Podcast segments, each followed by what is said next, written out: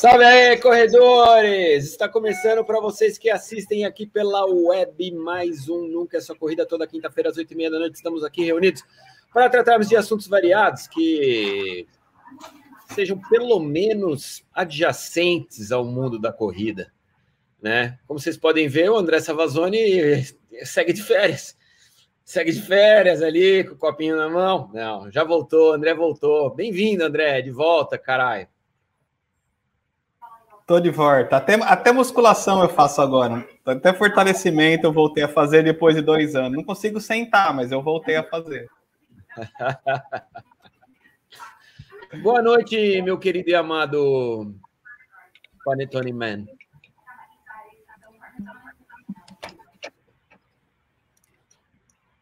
Não quer falar? É. Você tá sem áudio, boniteza. Hum. Ô, Ibra, você tá na penumbra, cara. Fala, Zaca. Tira essa porra desse fone aí, cara. Não tá funcionando. Tá me ouvindo agora? Agora, agora somos oh. todos ouvidos. Opa, tudo bem, gente? Não sabia que eu era o Panetone Man, cara. Ah, quem que é o Panetone Man? A Júlia Sete, ela que come Panetone. Não, a Júlia Sete, tô ligado que come. Mas olha só, na última live ele ganhou um outro apelido. Ele é o Homem-Abelha. E qual é, foi o outro negócio também? Homem-Abelha e... Quebrou o bagulho. Não, agora eu, eu assisti a live, eu assisti a live voltando de São agora. Paulo e fiquei muito impressionado com aquele episódio do Zaca querer impressionar os amigos levando uma colmeia viva para a escola. Gente, que escola é essa? Então, é. Agora, para mim, isso não fez o menor sentido. Não, você imagina, Tony, foi, deve ter sido, né? Atenção. Agora, Agora cara, se, você, se você é o Panetone Man, quem está falando feito um, um, cantor de ópera? É, é, o Ibra testando o som, parece que ele está. É. Alô, um, dois, três, testando. Ele deve fazer isso quando ele vai fazer os shows dele, ele fica lá. Alô, um, dois, três. Oh, som, som, som. Zaca, se você é o Panetone Man, Julia 7 é a Beterraba Woman.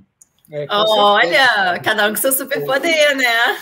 Faz a camisa, faz a camisa de Beterraba Woman. Boa noite, aí, gente. E agora você já sabe que tem que comer beterraba crua, né? Tudo bem? Tudo ótimo. Seguimos na panela de pressão, porque não dá isso não.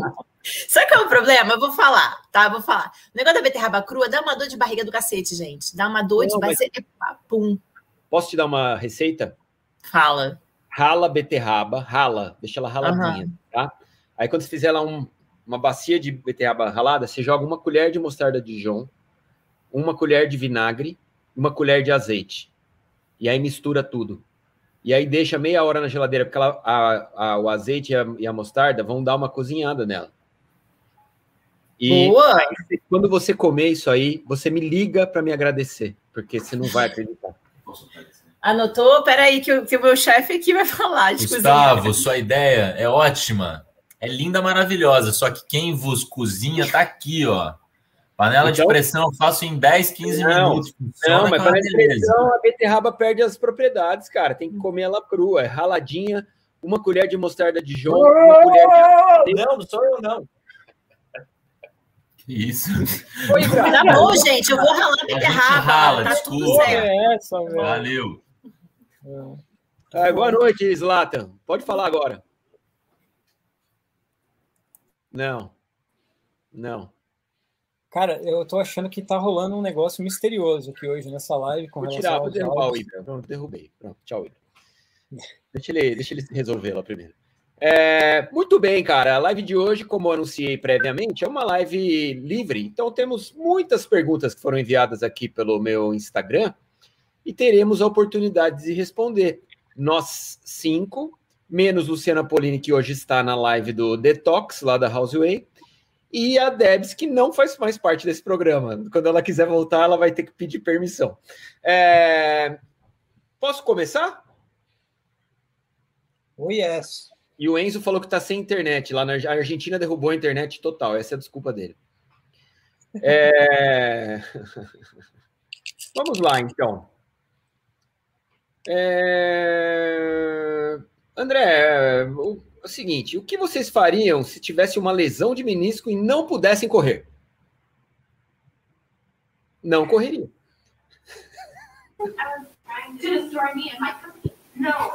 Tem, tem, tem resposta B? Alguém me fala. Não, a, a resposta, essa daí é aquela pergunta que você sempre queria que a professora colocasse na, na, na, escola, né? Porque já tinha a resposta na questão, né? Sempre tinha uma que ela dava presente. Essa é a pergunta que a pessoa quer que a gente escute, que responda o que ela quer, quer, escutar, né? Ah, dá para correr, vai lá, né? Acho que é isso que a pessoa quer é. escutar, só pode, né? Vai lá, corre Você sem pode menisco. correr com a lesão no menisco, mas se ele já deu a resposta que ele está com a lesão no menisco e não pode correr, então não pode, já fez a avaliação e pronto. É. Fim, o próxima... sujeito concorda com o verbo, né?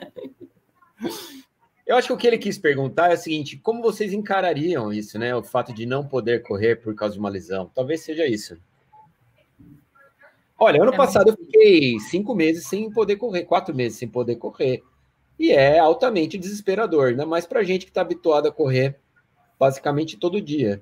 Né? Então, cara, eu te indico a tentar focar num outro esporte, de repente a natação, que você não vai ter impacto, não vai ter muita movimentação de joelho, não sei, aí é com o médico, né? Mas focar em outro esporte, né, cara, para gastar energia, não ficar ali martelando a história de você saber que você não pode fazer o esporte que você gosta. Né? O que eu fiz ano passado foi isso, cara. Eu procurei pedalar, fazer fortalecimento de membros superiores, nadava, que era o que eu podia fazer enquanto eu não podia correr. Mas que é desesperador, é, e a gente quer voltar o quanto antes. Mas, cara, respeite o que o médico te passou, porque é ele que manja, né, velho? É ele que manja. Um, um, complemento, procura sempre um físio bom, porque os caras fazem milagre hoje em dia. Então, assim, é. não é algo que vai ser um problema por muito tempo, não vai ser algo que vai tirar da corrida por muito tempo.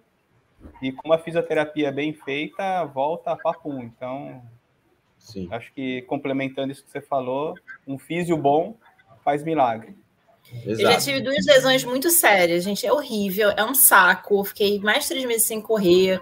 É chatão, você fez no final de semana ver seus amigos correndo e você em casa, é um porre. Mas é a oportunidade também de a gente descobrir outras coisas. Eu voltei a nadar na minha primeira lesão, cara, e foi maravilhoso. Hoje em dia eu não consigo ficar sem natação, sabe? É a chance que você tem de descobrir uma coisa nova, é a chance que você tem de fazer outras coisas na sua vida, assim, que parece na hora vai ser um, é uma desculpa, é um consolo, mas de verdade, assim, sempre tem alguma coisa nova que você descobre e você fala, pô, pelo menos isso, sabe? É, é, encara como oportunidade. Tem até um vídeo que o Gustavo fez com a Debs uma vez, exatamente sobre isso de, de, lesão e as coisas que você pode tirar disso. É, eu lembro que vocês falaram que ah, é uma oportunidade de acordar, tomar um café da manhã com a família, né? Coisas que você não estava conseguindo porque está sempre treinando. É isso, assim, a gente se tira daquele lugar ali, né, um pouco obsessivo às vezes que a gente fica, e é uma oportunidade de descobrir outras coisas. E tem aquele lance, né, cara? A gente fica nessa, nessa noia, né? De quando não consegue treinar, fica puto, né? Ai, não consegui treinar, caralho, não sei o quê. Você vai meio que perder isso, né? Nesse momento porque você não vai poder treinar do jeito que estava acostumado. Isso é bom, por outro lado. Né? E outra coisa que é muito boa, que eu vou te falar que eu estou sentindo o reflexo agora, foi o fato de eu ter parado quatro meses sem correr. Então o corpo descansa, é importante. Esse descanso também para o corpo é ótimo, cara. Quando eu voltei a correr, eu voltei com muito mais gás, voltei mais inteiro, sabe? A musculatura estava mais preservada. É, foi bom para mim, sabe? Foi bom. É óbvio que você não vai achar bom, porque ninguém gosta de passar por uma lesão e parar. Mas é, procura olhar pelo lado positivo da parada, né? Porque tem. Por isso que é tão importante, né, Gus? É, as pessoas esquecem de dar os descansos, né? Agora a gente estava brincando que voltei de férias, mas eu fiquei duas semanas sem fazer nada. Sem fazer nada mesmo. E assim, fazia muito tempo que eu não ficava dando descanso para o corpo. Nossa, é, é outro corpo quando volta agora, sabe? A gente estava naquela coisa que ficamos da pandemia. Você viveu isso, a maioria aqui viveu isso, que a gente ficou emendando um, um treinamento em outro treinamento, porque as provas nunca se, re, se realizavam. Eu nunca fiz um, eu nunca fiz um ciclo tão longo de maratona como foi esse agora. Foram dois anos de, de ciclo para uma maratona. E quando chegou próximo da maratona, eu estava com a musculatura arregaçado, assim, vamos dizer. Foi, foi na, no, no físio, foi liberação nas últimas semanas, porque não, não dava, não tinha mais de onde tirar. E a gente esquece disso. E essas duas semanas paradas agora e voltando sem tiro, voltando agora mais duas semanas, voltando a fazer o fortalecimento que eu estava brincando. Então, acho que a, a regra no esporte é aquilo: cuide do corpo para você ter o poder de escolha. Não queira perder o poder de escolha. Aquilo, ah, hoje eu não quero treinar porque eu não quero treinar, estou cansado, ou semana que vem eu quero tirar uma semana de descanso. E você pode escolher. Quando a gente perde esse poder de escolha, que nem a, a Júlia estava contando, ah, eu não posso fazer porque eu estou machucado. Aí é, aí é mais complicado para a cabeça. Então, cuidem do corpo. Boa. O André, já tem pergunta aqui para você, para você falar um pouco sobre a Maratona de Sevilha, mas antes deixa eu dar boa noite para o Ibra e para o Enzo. Boa noite, Enzo. Boa noite, Ibra. Boa noite. Boa noite, pessoal. Boa noite. Problema? Eu tô com os problemas aqui. Eu tenho que usar o computador na minha mulher, porque o meu não tem câmera. Então, sempre que eu venho de quinta-feira aqui, eu tenho que reiniciar o computador várias vezes. Demora pra caramba. Agora eu tô no celular. Já já eu entro direitinho aqui. Vou parar de mexer aqui. Seu, seu computador não tem câmera? Ele é um, ele trabalha com o DOS? É não. É um 486. Não, é que parou de funcionar e. Super moderno. Parou de funcionar e ficou. Parou de funcionar a câmera e nunca mais consegui fazer funcionar. Então usa da minha mulher. Ai, ai. Não tem dó, é um 486. Bigoda? Bigoda? Oi. Oi. Oi. Oi, bem, eu tô. Cara? Ah, eu tô evitando de falar, porque quando eu falo, vocês falam que tá zoado o som, agora eu mudei. Ah, pronto! Ah, Não, eu vou ficar quieto agora para ver se alguém reclama. Provavelmente era eu mesmo, porque ninguém reclamou mais, então pronto. Agora você arrumou, né? Parada, né, cara? É, agora eu fiquei nervoso. Ah, eu queria. eu queria já de antemão convidar todo mundo pro meu aniversário, que é domingo, ou sábado também. Festa é domingo dias. ou sábado? Sábado para domingo, entendeu? É tipo, qual é o dia de Natal? É o 25. Mas quando é que começa o Natal? Eu quero ser Não. igual Jesus, mano. quero Antes ter dois dias. 25 é a véspera de Natal. Natal então, é... véspera do meu aniversário, sábado, que é o dia da bebericação. E dia de, do aniversário é só o dia da ceia ali, de fazer as paradas que Jesus fez ali, sabe? No primeiro dia de vida. Jesus fez. É, eu quero ser igual Jesus, quero ter dois dias de comemoração, cara dois dias de comemoração, acho que tá bom. Tá bom, tá, Gustavo? Tá bom, uma pena que você marcou numa, num sábado que eu não vou poder ir, que eu vou estar em Brasília. Não, eu marquei, não, eu nasci nesse dia, cara. É uma pena que você marcou coisas no dia do meu aniversário, é diferente, entendeu? Mas tá não, não tá perdoado. Eu não marquei, domingo eu tô aqui, que seu aniversário é domingo, domingo eu volto. Então volta, então você já tá mais do que convidado pro dia 2 do meu aniversário, que seria o primeiro dia de nascimento do menino Jesus, primeiro dia do meu nascimento, dia 13 de março mesmo. Quantos anos você vai fazer, Bigoda? Eu vou fazer 44. Tá bem, é não tem cabelo branco, né? Eu tenho barba branca. Eu mas também. cabelo branco eu não tenho nenhum, cara. Puta, mano. Aí tá bom, né? Nenhum cabelo branco? Nenhum cabelo branco, cara. Nenhum lugar? Não, na barba, pô. Acabei de falar. No sovaco? Não, não tem, só, só na barba. Nesse, Quando você começar a ter cabelo branco no sovaco, você faz que nem eu, raspa o sovaco. Você está li... Ah, caramba, vai ficar igual o garrafinho. Deixa eu perguntar, você tá ligado o Max de Castro? Claro. Então, ele só tem um fiapo branco, né? Eu sou tipo o Max de Castro, se virar de ponta cabeça, só nasce aquele fiapo branco aqui, Depois desse festival de groselha, a gente pode tocar o programa. Muito boa noite para todos. Boa noite, groselheiro. André, conta para nós aí como foi a Maratona da Trilha, que tem gente perguntando aqui. Primeiro, é aquela coisa, né? Pô, você conhece bem, Sevilha é uma baita numa cidade, né? Assim, cada vez, fazia muitos anos que eu não ia para lá. Quando eu morei, estudei na Espanha, eu morava na Andalucia, então daí acabei indo visitar lá e, e lembrava um pouco mais de 20 anos atrás. E voltei agora, uma cidade melhor ainda, é incrível. É uma das eu... principais eu quero, eu quero registrar que, assim, é, mais uma vez eu tô de mal do André, porque eu tô com muita inveja. Cara, mano, assim, ele falou assim: não, agora eu voltei sei lá quantas vezes na Andalucia e tá tipo melhor e tal. Isso quer dizer que ele já foi algumas vezes, eu não fui nenhuma. Droga. Tá bom, vai, desculpa. Mas só para e assim, a, a, e a prova é aquela coisa da questão dos espanhóis, né? Que é muito interessante. Eles sempre montam uma prova. Barcelona é assim, Valência é assim. É, eles montam uma prova que ao mesmo tempo ela é rápida, ela é boa de correr e ela é um passeio turístico pela cidade. Então, eles têm essa tradição, ah, o envolvimento da, dos governantes também, que liberam, então a cidade para para passar pelas principais é, avenidas ou onde o percurso quer passar. É uma organização excelente, a, a, prova voltando a ser aquilo que a gente, quem falou que nós nunca mais teríamos provas como a gente conhecia, eu corri no dia 20 de fevereiro uma prova 100% como era todas as provas que nós fizemos a vida inteira, assim, é, se, se não fosse pela máscara do, do pessoal que estava entregando a hidratação para gente, é, dizia, diria que não, não existia nada de diferente na prova perto das outras, assim, no dia do evento, seja o antes, seja o durante, seja principalmente a confraternização depois, que foi espetacular, que é do lado do parque, então tem uma série de coisas. Falando especificamente do percurso, ele é bem plano, tem alguns falsos planos, aquelas coisas normais, mas ele, é, ele tem bastante curva.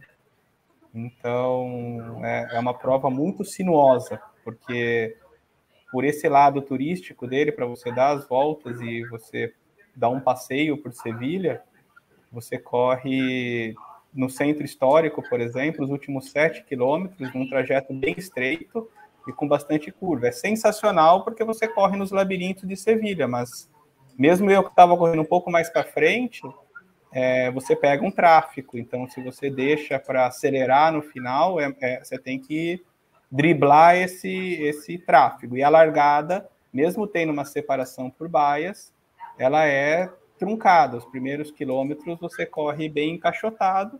E lá fora, mesmo tendo controle, mesmo tendo o pessoal olhando, é, como aqui, muita gente invadindo baias que não eram a deles de largada, assim. Então, esses dois pontos que é importante. Mas aquilo é do ser humano, não adianta a gente querer brigar com isso, que vai acontecer, isso acontece em todo lugar, com exceção de uma outra major, que tem um controle maior até de horários e tudo, mas, mas acontece. Mas é uma prova incrível de, de correr, organização espetacular, um passeio turístico, vale demais, vale a viagem, vale a prova, só tomar cuidado com esses dois aspectos. É, a largada mais truncada, prestar bastante atenção no, no, nas tangências, quando é possível. Lá facilitava, porque eles tinham a green line, não era blue line, a, ela era pintada de verde, não de azul. Mas ela tinha praticamente no percurso inteiro, então, mesmo não conhecendo alguns pontos, você conseguia ver ela fazendo uma curva, você via qual era a tendência que ela ia. Então, isso, isso ajuda bastante. Mesmo oh. estando mais no ponto, assim, você consegue. E não deixar para acelerar no final, porque, é, apesar, reforçando, apesar de ser muito legal você correr ali pelo centro, ele é mais truncado. Então, do quilômetro 35 ao 40, você corre em vias é, mais estreitas, com muita gente te apoiando, tinha bastante gente no percurso inteiro, mas é, tem esses, esses pontos assim. Agora, vale demais, vale demais a prova, vale demais a viagem. O mestre, é nessa prova, desculpa, Gustavo, é nessa prova que nos últimos anos batava, se batiam recordes, principalmente dos 10 quilômetros, do 10 da meia maratona? Não, não, não. Não, é, é em Valência. Ah, em Valência, né? É Valência no final do ano essa informação confere? Você vai para Málaga no, em dezembro também? Vou para Málaga, por sinal, preciso falar contigo que eu preciso do endereço do teu amigo do restaurante, né? Ah, com certeza. Ó, de repente eu vou com você. Que dia que é essa prova? 11 de dezembro. Ah, eu estava inscrito esse ano para a Maratona de Málaga. Aí no final eu não fui, é, porque ainda tinha um pouco de restrição. Dezembro estava um negócio meio Sim. estranho, né? Tava voltando um pouco a história do vírus, aí eu desisti. Mas uh, eu estava inscrito para esse ano e, a, e eu acho que a minha inscrição vai ficar válida para o ano que vem. E ah, aí eu. É, então, aí a gente pode ir junto. Meu, o meu, meu brother Lohan, ele mora em Fuengirola, que é mais ou menos 20 quilômetros de Málaga. O restaurante dele é na, na beira-mar, assim, é animal, animal. Já tem, já tem onde comemorar o pós-prova, então. Certeza. Opa. Bora aí para conhecer a Andaluzia? Cara, vamos fazer uma vaquinha virtual aí, me levar para Andalucia, conhecer meus antepassados, já que a gente agora há pouco falou de Jesus, essas palavras todas. É, é. Vamos lá, vamos lá. Você me aguentaria lá, André, uns dias lá? Málaga? Fácil. Ele ia falar esse Málaga do Ibra. É, tem, uma, tem uma pergunta aqui, ó. O cara vai fazer a maratona de Boston e ele está perguntando qual volume semanal o André acredita ideal para o sub 3. Puta, é difícil essa resposta, né? Porque, assim, ó, eu vou, vou me usar como exemplo. Eu já fiz sub 3 com 110 km por semana, eu já sub 3 correndo 150, 60 por semana. Então depende muito da disponibilidade, não é o, não é o volume, volume que vai né? determinar né? isso, é, é a experiência dele em prova, os ritmos que ele vai treinar. Porque assim, se você tem mais tempo para treinar, você vai treinar mais volume, que você vai conseguir ter um volume semanal. Agora, se você tem menos tempo para treinar, é, você trabalha muito mais intensidade. Você não vai ter um treino daqueles que o Ibra adora, de blá blá blá one. Você vai treinar só treinos fortes. Você vai fazer os ritmos, os longos, muito próximos do ritmo de prova e vai funcionar também. Então, não, se fosse tão simples assim, a gente escrevia um livro sobre o, o treinamento, todo mundo faria os tempos, né? Então, é, é essa resposta aí é, vou ficar devendo. Enzo, tem um cara que mandou aqui falando que o seu computador já vem com canivete suíço. Eu uso até acabar. O mestre, não seria importante o, esse moço falar em que, que pace que ele já está fazendo, se já está próximo ao da prova, mais importante do que o, o volume? Não só o pace, né, né, Ibra? Porque a gente tem que olhar, o Enzo pode me ajudar nisso, você tem que olhar toda a estrutura. Às vezes uma pessoa manda um, tá, eu fiz um treino de 8 de mil para tal ritmo, eu posso correr a maratona para tal tempo? Não tenho a mínima ideia, porque você está dando um, uma coisinha pequena dentro de todo um, um, contexto, entendeu? Qual é o tempo dele de meia? Qual é a experiência dele em maratona? Qual é o tempo dele de 10 quilômetros? Quais foram os, é. os, tempos run que ele fez? Quais foram os treinos de ritmo que ele fez? Então é, é muito complexo é, isso. Muito o vago, treinamento né? é simples, mas é, é, fica muito vago, falta informação, entendeu? É. Mesmo que você com um monte de informação, você não consegue cravar. Sim. O, uma vez, é bom, posso... é bom o, o, que é interessante é que em algum lugar ele vai achar, olha, para fazer sub 3 você tem que fazer 100 quilômetros, ou 95, vai, vamos colocar. Ele vai achar, em algum lugar ele vai achar, e aí ele vai achar que está certo, ah, é isso aqui que eu tenho que fazer. E não é, é tudo que o André falou, né? Você tem que olhar um monte de coisa e, e, e aí acompanhar seu treino ao longo dos meses, vai ter ano que você vai conseguir fazer, vai ter ano que você não vai estar tá bem, não vai conseguir fazer, é, vai ter ano que você treinou bem e não vai conseguir fazer na prova, repetir na prova, e vai ter ano que você treinou, acha que não treinou tão bem e vai conseguir fazer. Então depende de um montão de coisas. Boa. Ô, Zaca, tem uma pergunta aqui para você, que é do David. Ele falou assim: ó, salve Gustavo, essa pergunta é para o Zaca.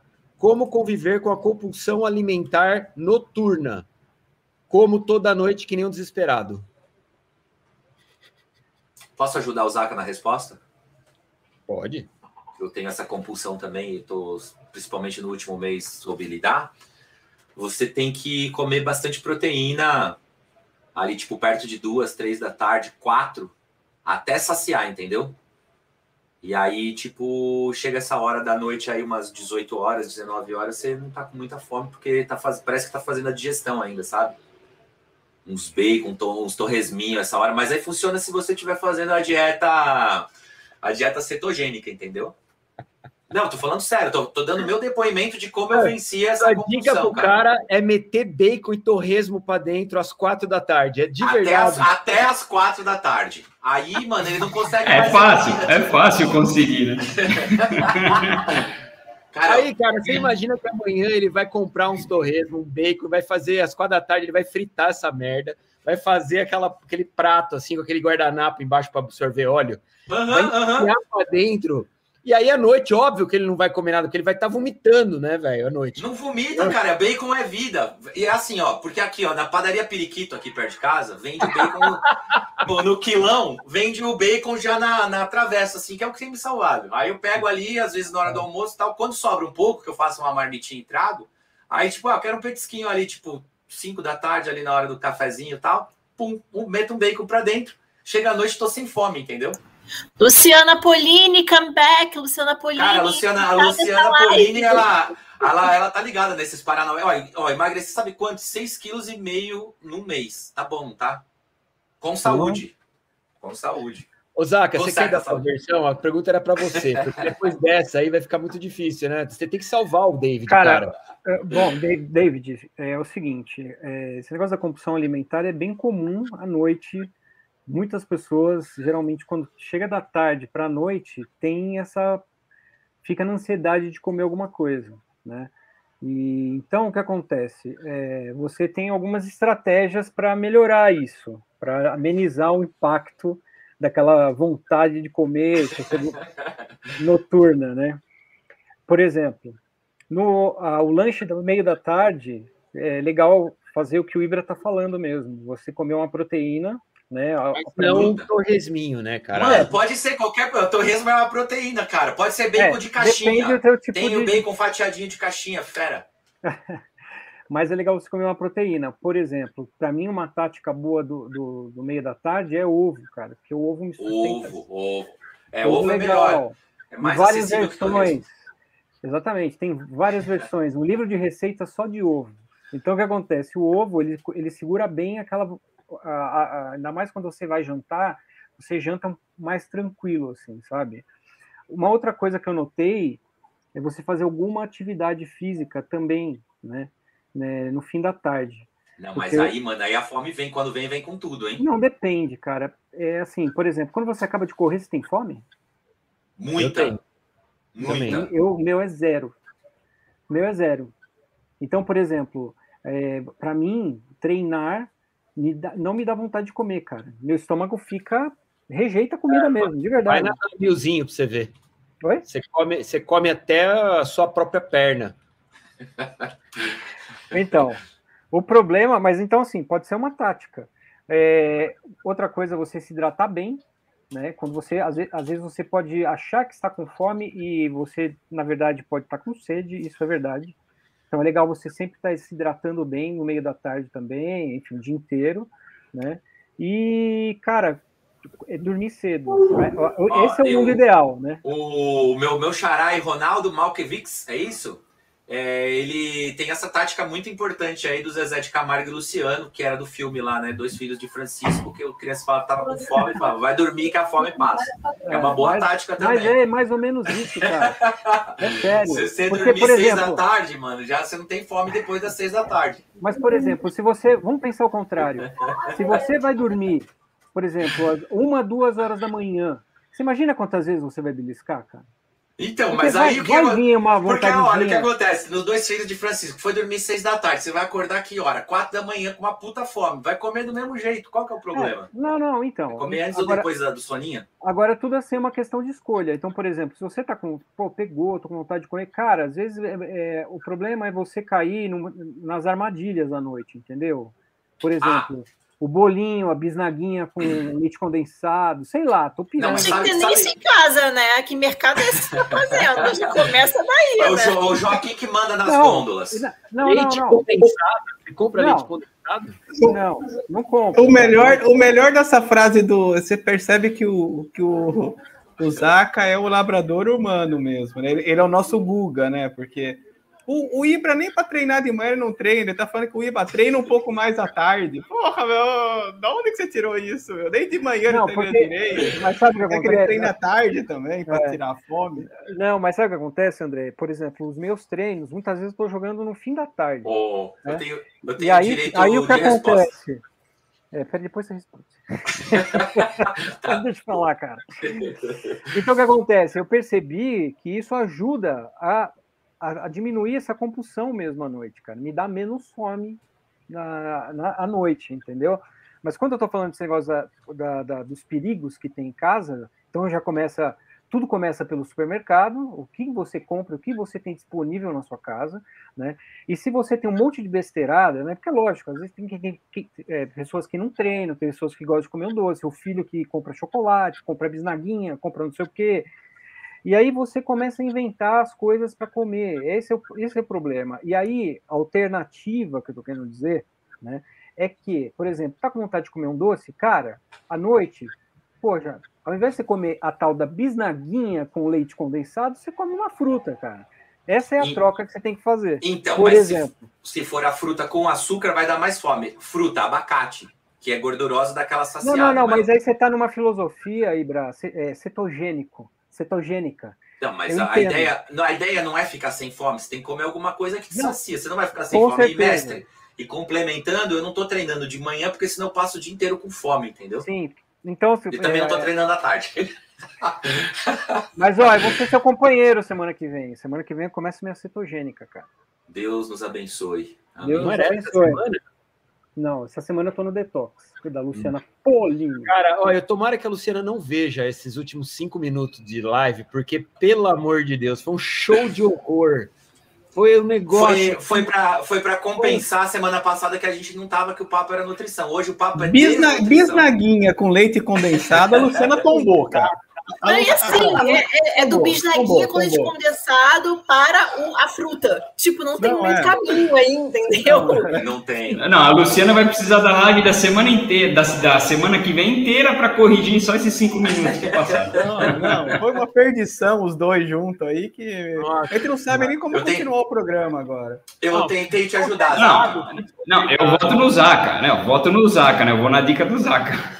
A fruta é o mais não, coerente. Mas, mas claro. você não come bacon, Enzo. Você não pode. Não, bacon isso, não. Né?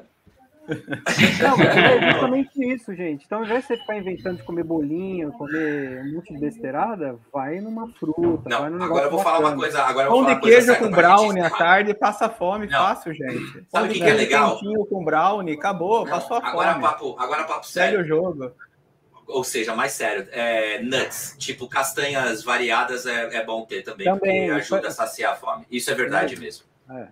Legal. Tá, chega, chega de falar do que a gente não entende. Deixa a Luciana voltar para a gente falar sobre isso. Ela faltou, a gente tem que, tem que né, vender o peixe. Ó, se a gente faz, a gente entende. Vai. Uma pergunta para você assim.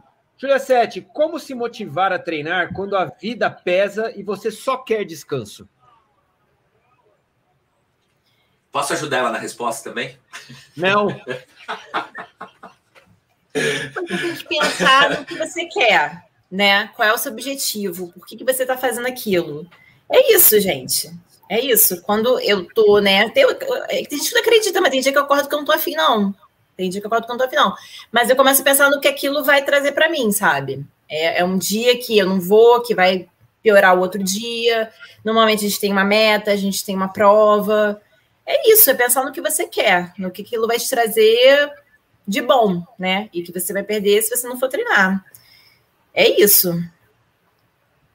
Eu não sei responder, gente, porque eu, de fato, eu não consigo acordar e não tenho muita vontade. É difícil para mim isso.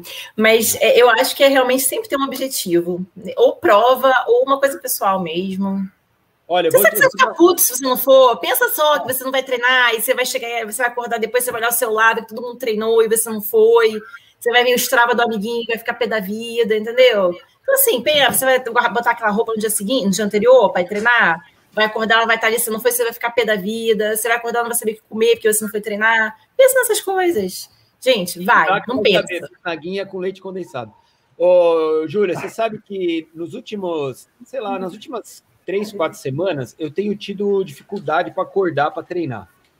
Porque eu sempre treino de manhã, sempre. Eu acordo e vou treinar de manhã. Mas, cara, eu tenho. Eu tenho. Minha vida mudou, né, velho? Então eu tô saindo mais. E aí eu saio, volto mais tarde.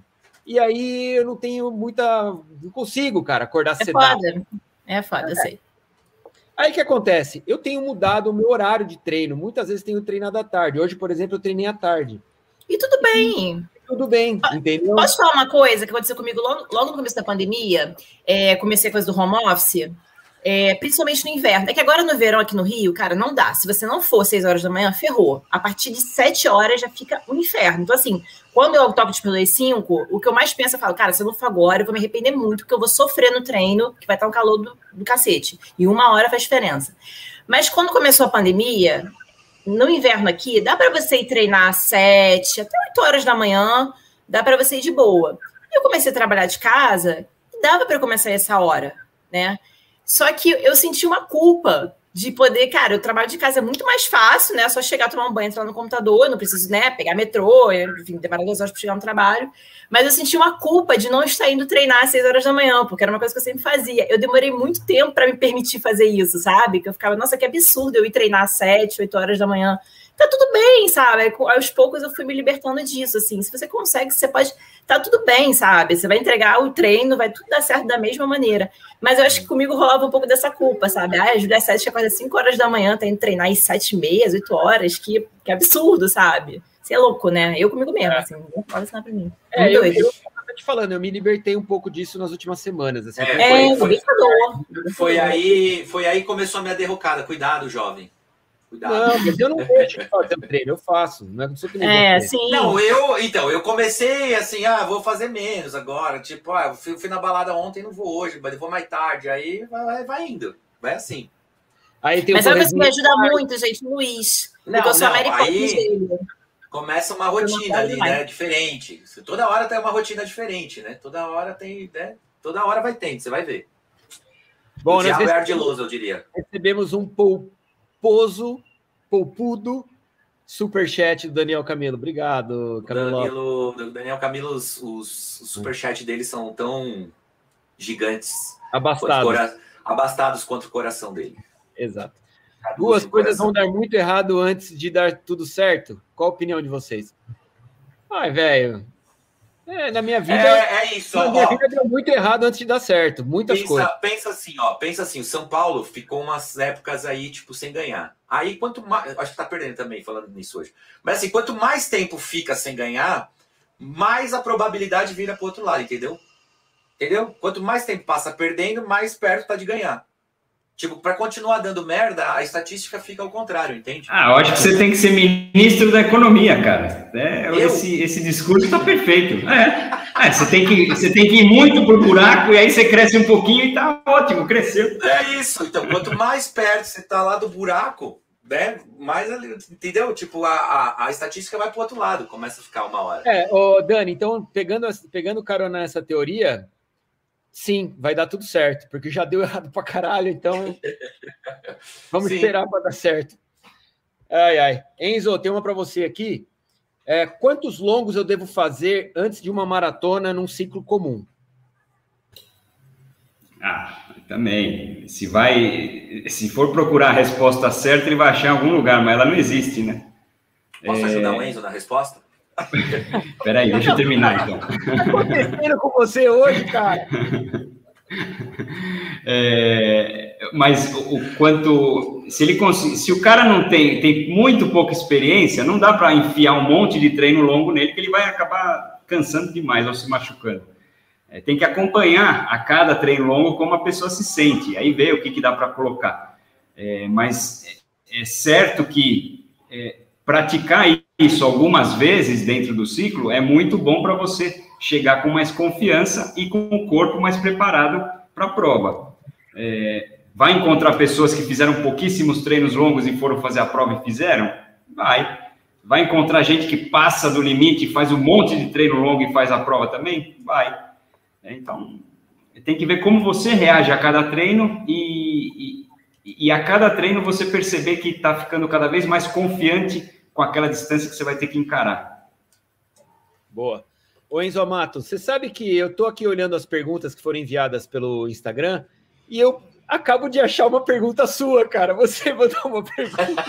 mandou uma pergunta. É, era para saber se era verdade. Aí, tá? Você achou? Muito bem. Que bom. Pergunta, pergunta do Enzo Amado. Uh, tem mais provas de triatlo em 2022? Vai se dedicar a isso depois da centésima? Era só você ter perguntado aqui, né? Não precisava mandar no. Ele é formal, cara. Você tem que entender a alma de Mr. Enzo. Mas eu entendi. É, porque, é porque ele ficou com medo. Ele ficou com medo que não mandassem nenhuma pergunta, entendeu? É tipo que nem eu, já comecei o um programa convidando todo mundo para ir no meu aniversário, entendeu? Tipo, é tipo a minha mãe dando like nas coisas e comentando. Tem esse engajamento dela tá sempre certeiro, eu Enzo com o Gustavo, né? Então eu vou respondendo a pergunta do Enzo. Sim, temos mais provas de triatlo esse ano. Vou fazer um short em Aracaju em abril. Depois eu tenho um olímpico no Troféu Brasil no dia 12 de junho, que é a minha primeira vez no Olímpico. Depois, no dia 11 de setembro, eu vou fazer meu primeiro meio Iron, lá na, em, em Berlim, na Alemanha. E o objetivo é justamente esse: depois da maratona 100, me dedicar ao triatlo e fazer o Ironman em 2023. Esse é o, essa é a minha. Uma, uma, legal, uma, legal. Uma, ó, uma, banda, posso ajudar agora na resposta também? Uma, uma banda, uma minha pergunta da caixinha: uma banda com Bruce Dickinson e Steve Harris é meio Iron?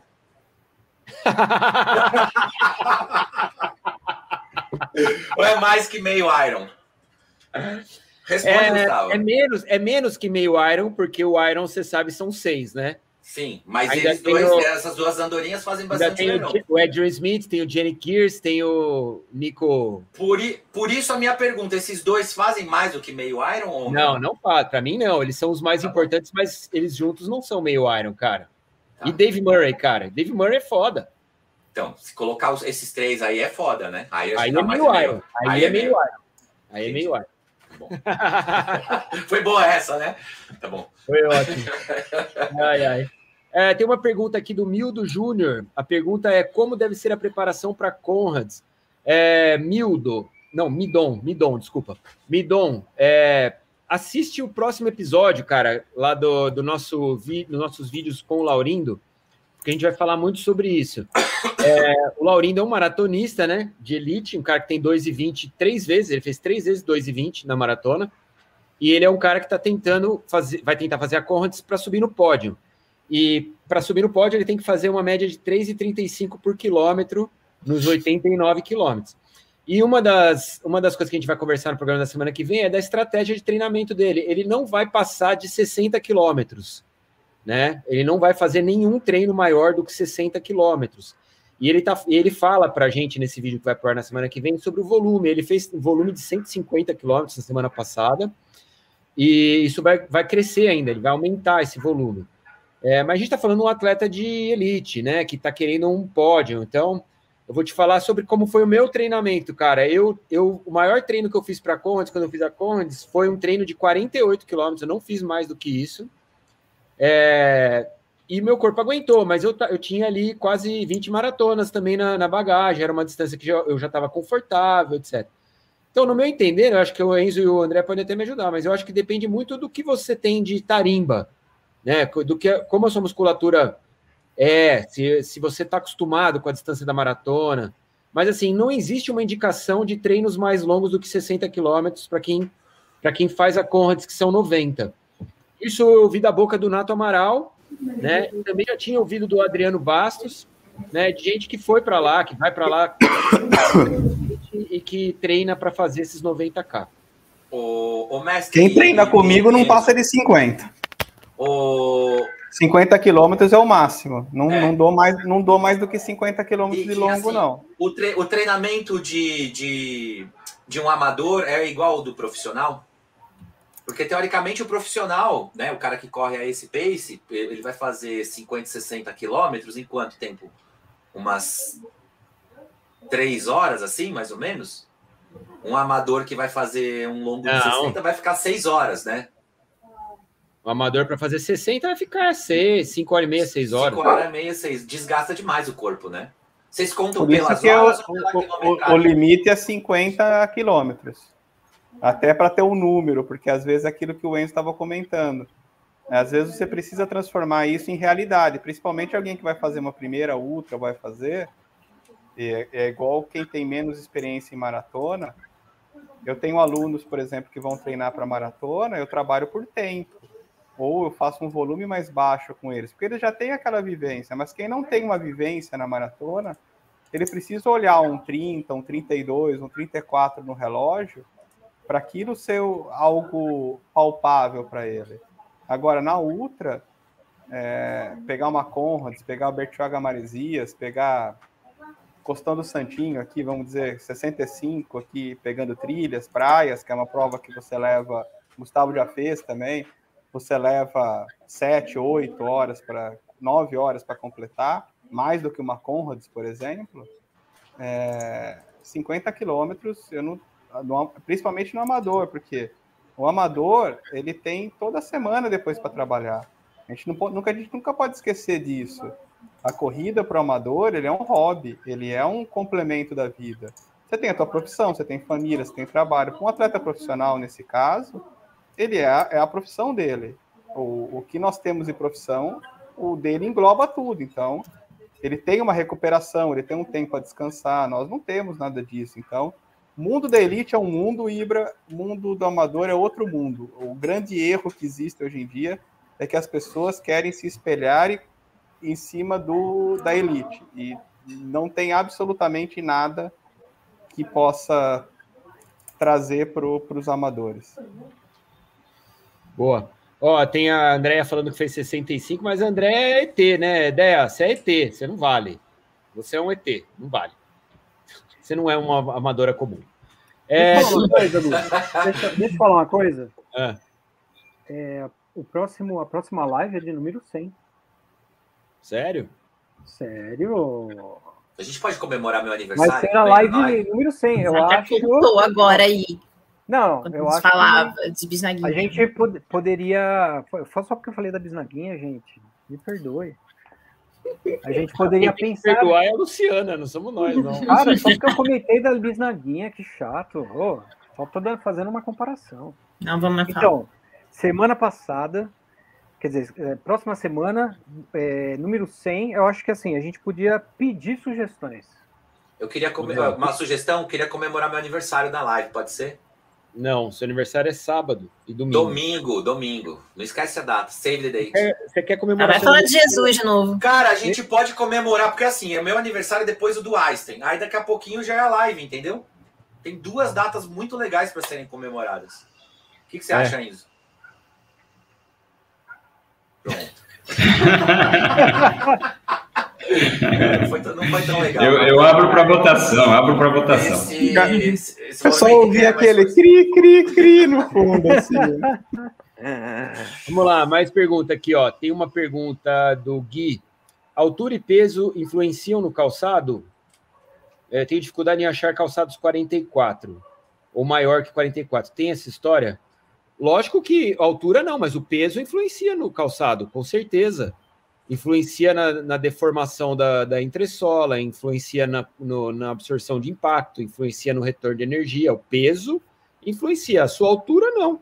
Mas o peso, o, o tênis, a entressola do tênis não entende se você é alto e grande, ele entende que você é pesado.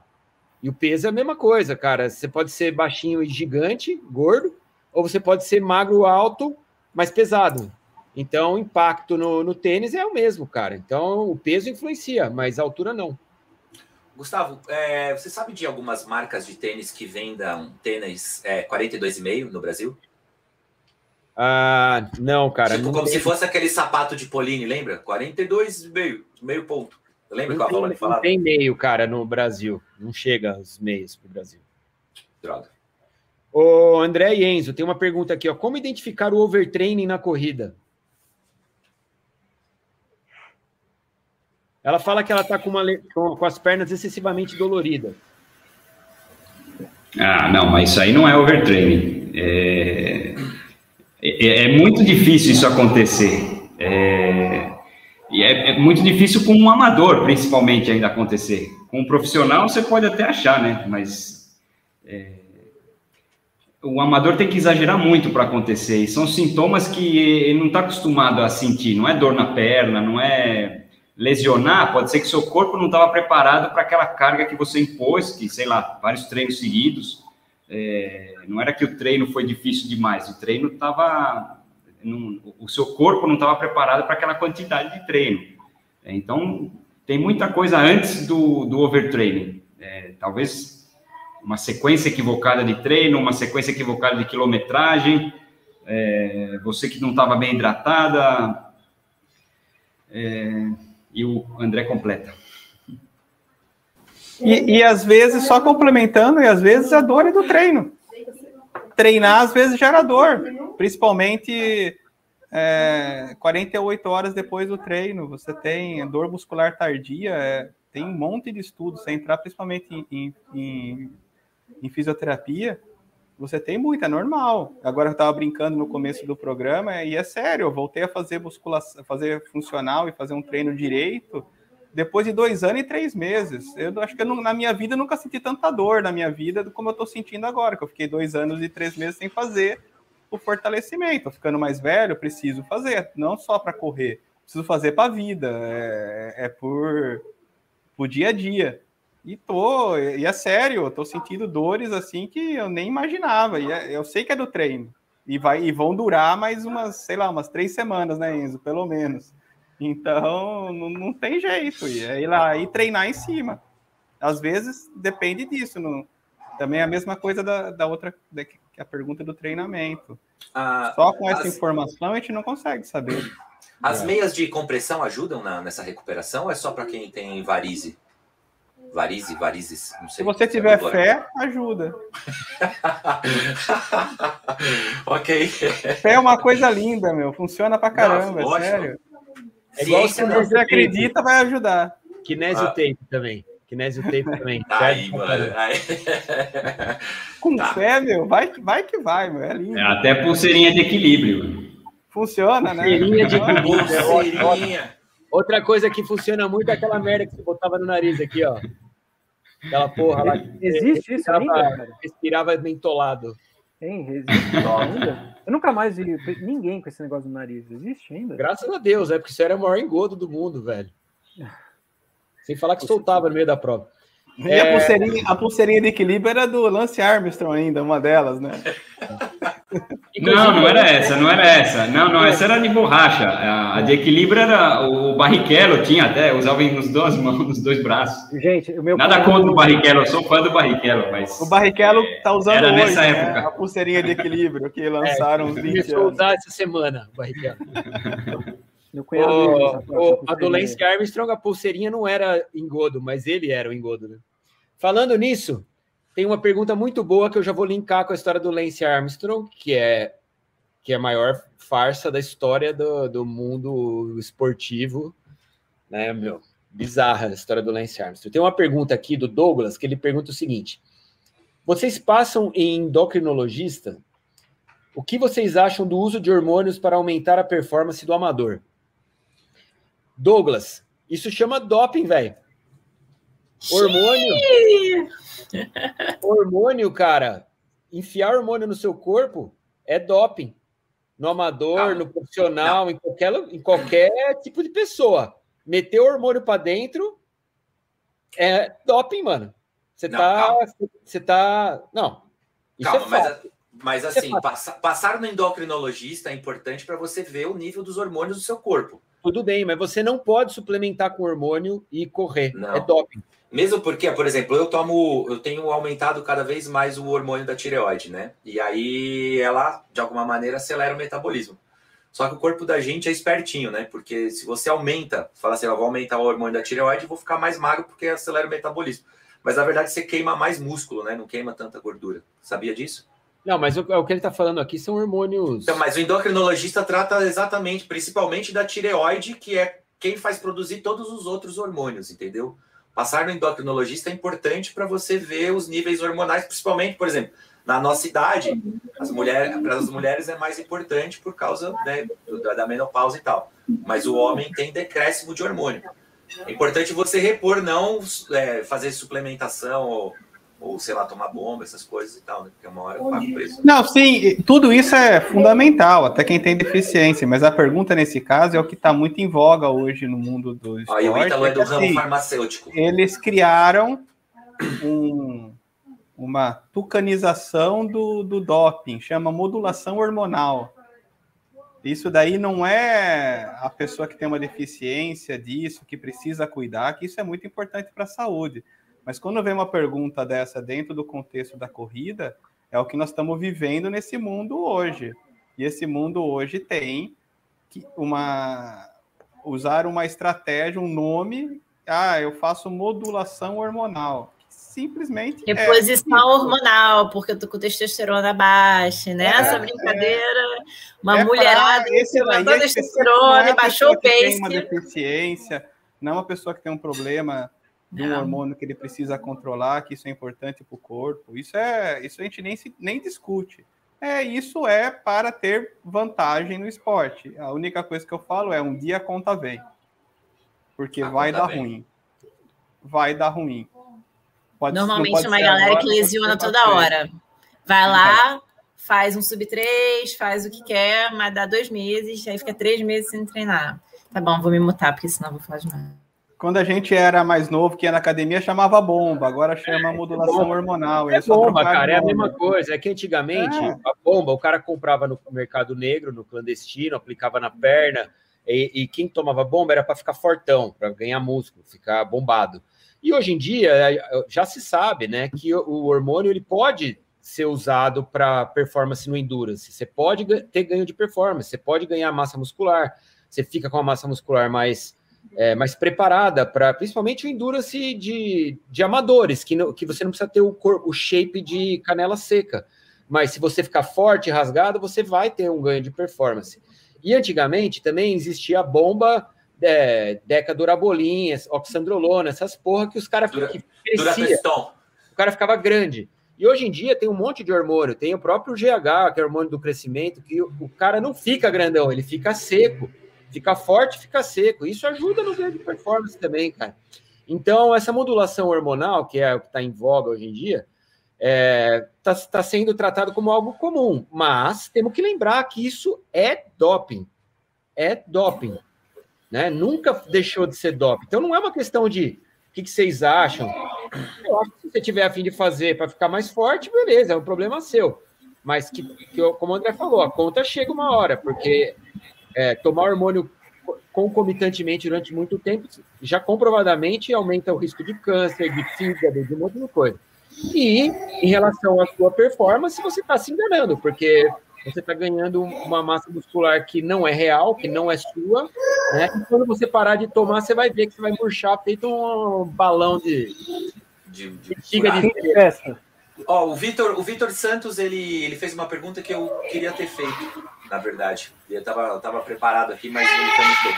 Que é o seguinte: o amador, ele tem algum tipo de controle de antidoping ou só quando ele ganha uma prova fazem antidoping ou nunca se faz antidoping dentro das provas? A não ser que tenha premiação muito grande. No, no triatlon tem. No triatlon tem. No, no Ironman Brasil tem controle de antidopagem. E, inclusive para a história do, da eritropoetina, que é muito comum, né? Que é a. Que a foi droga que o Lance Armstrong. É, que o Lance Armstrong tomava, exatamente. Que é muito comum no ciclismo, né? No, no, no Ironman Brasil tem esse controle. Para amadores, inclusive. Mas eu.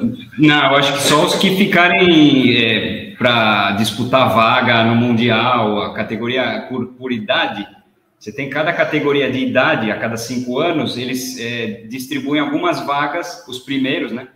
Para ir para o Mundial. E, e, aí esses aí treinam que nem tentam fazer o mesmo que profissional. E com a performance Mas, muito parecida. Em 2018, quando eu cobri o Ironman é, Brasil, era um controle é, que era sorteio. Ah, é? Sorteio. Ah, não sabia. É, qualquer uhum. pessoa podia ter que fazer o exame de doping depois da prova. Tá. Então era, era um negócio meio aleatório. Eu lembro, inclusive, cara, que a hora que anunciaram isso para os atletas no, na, na, entrega de que estava todo mundo sentado, e eles falaram: esse ano vai ter controle antidoping. Cara, as caras da galera.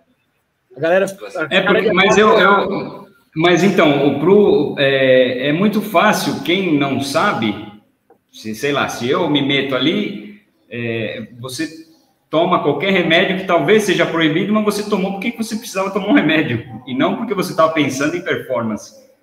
Óbvio que quem quer burlar isso vai tentar e vai, vai fazer. E tem, no triatlo tem muito. Mas é, se pegar, como você falou, um, um amador qualquer aleatoriamente, ele pode ter tomado algum remédio, sei lá, para qualquer coisa, e que aquele remédio seja proibido. E, e cair num, numa. ter a imagem dele é, ligada a isso. É, por isso que eu acho que deveria ser para os primeiros. Para quem está participando lá, não. Inclusive, meu, é muito interessante isso, porque normalmente a, quem cai no antidoping cai pelo uso do diurético, né? Porque o diurético ele serve justamente para você eliminar os resquícios do hormônio, das, das drogas que servem para você ganhar performance. Então o cara toma, toma hormônio, toma droga, droga, e aí toma o diurético para eliminar. Então o diurético também é proibido. É, sempre o diurético ele só faz cair a sua performance, ele não, ele não faz você ganhar uhum. performance. Mas eles tomam diurético para eliminar a droga, então o diurético também é proibido. E muita gente cai no diurético, porque o diurético tem um monte de, de, de remédio que é diurético, entendeu? Então a, a, galera tem que ter essa lista aí. Mas acho que para amadores não entra essa lista. O cara, o cara, mais uma pergunta. O cara que toma um advilzinho aí no 30 da maratona, cairia no. no não, não. Eu tava pensando nisso, mas viu? É a mesma coisa. Não, não. Mesma não. coisa. Aquele advilzinho maroto ali no 30 e tal. Nossa, se for, se for drop, eu tô casado. Eu tô dopado toda drop. Ia, ia fazer a mesma carinha dos, dos caras lá do, da retirada do kit. Nossa, puta, fudeu agora. The house is down. É tipo quando você vai passar no raio-x do aeroporto, você tem certeza que você não tem nada, mas você sempre rola nervoso ali, tipo, gente, será que vai que eu deixei uma faca sem querer ali, sabe? É meio que isso, assim. Tem certeza que não é chance de acontecer, mas você fica nervoso, mesmo assim. Ai, ai. É, bom, chegamos ao fim da nossa live. Eu vou pedir para vocês que deixaram os comentários hoje, muito obrigado por comentar. Tem muita pergunta que eu não consegui ler, não dá tempo, mas eu quero que vocês deixem sugestões aqui nos comentários para a nossa live número 100, então, que é na semana que vem, e que faremos. É, puta, eu tenho que estar presente, então, né? É, é, importante, é, é, importante dizer que, assim, que se não tiver nenhum tema, tema é, vai ser a comemoração do meu aniversário. Vamos meter um bolo aqui e tal. Eu vou estar em Campos do Jordão, cara. Mete aí, você compra um bolo lá, cara. Tá bom, o... eu vou entrar de lá. Prorroga pro Campos, outro, cara. Campos do Jordão, é Campos do Jordão é um lugar que tem muita guloseima, aquele chocolatinho, aquelas Baden-Baden, a gente pode comemorar, cara. É. Não sei, ah, a é gente bom. pode comemorar o 100, sem ser meu aniversário, vai ficar mais democrático vou, assim, né? Vou comemorar muitas coisas em Campos do Jordão semana que vem. Eita, danado. ah, então, então é isso, hein? Terminamos nossa live. Muito boa noite, Panetone Man. Boa, boa noite, gente. Agora é Bisnaguinha Man. Bisnagone Man. Bisnaguinha Man. Boa noite, Raba Woman.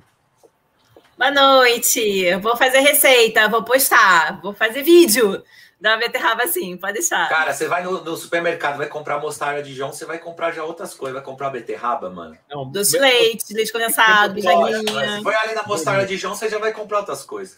Tem que ser mostarda de John, hein? Não pode ser mostarda amarela, hein? Aí, ó. Aí já, mano. É, boa noite, Canivete Man. Boa noite, pessoal. Acho que era eu, né?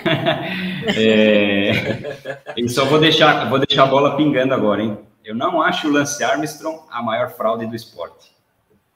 Você acha ele legal?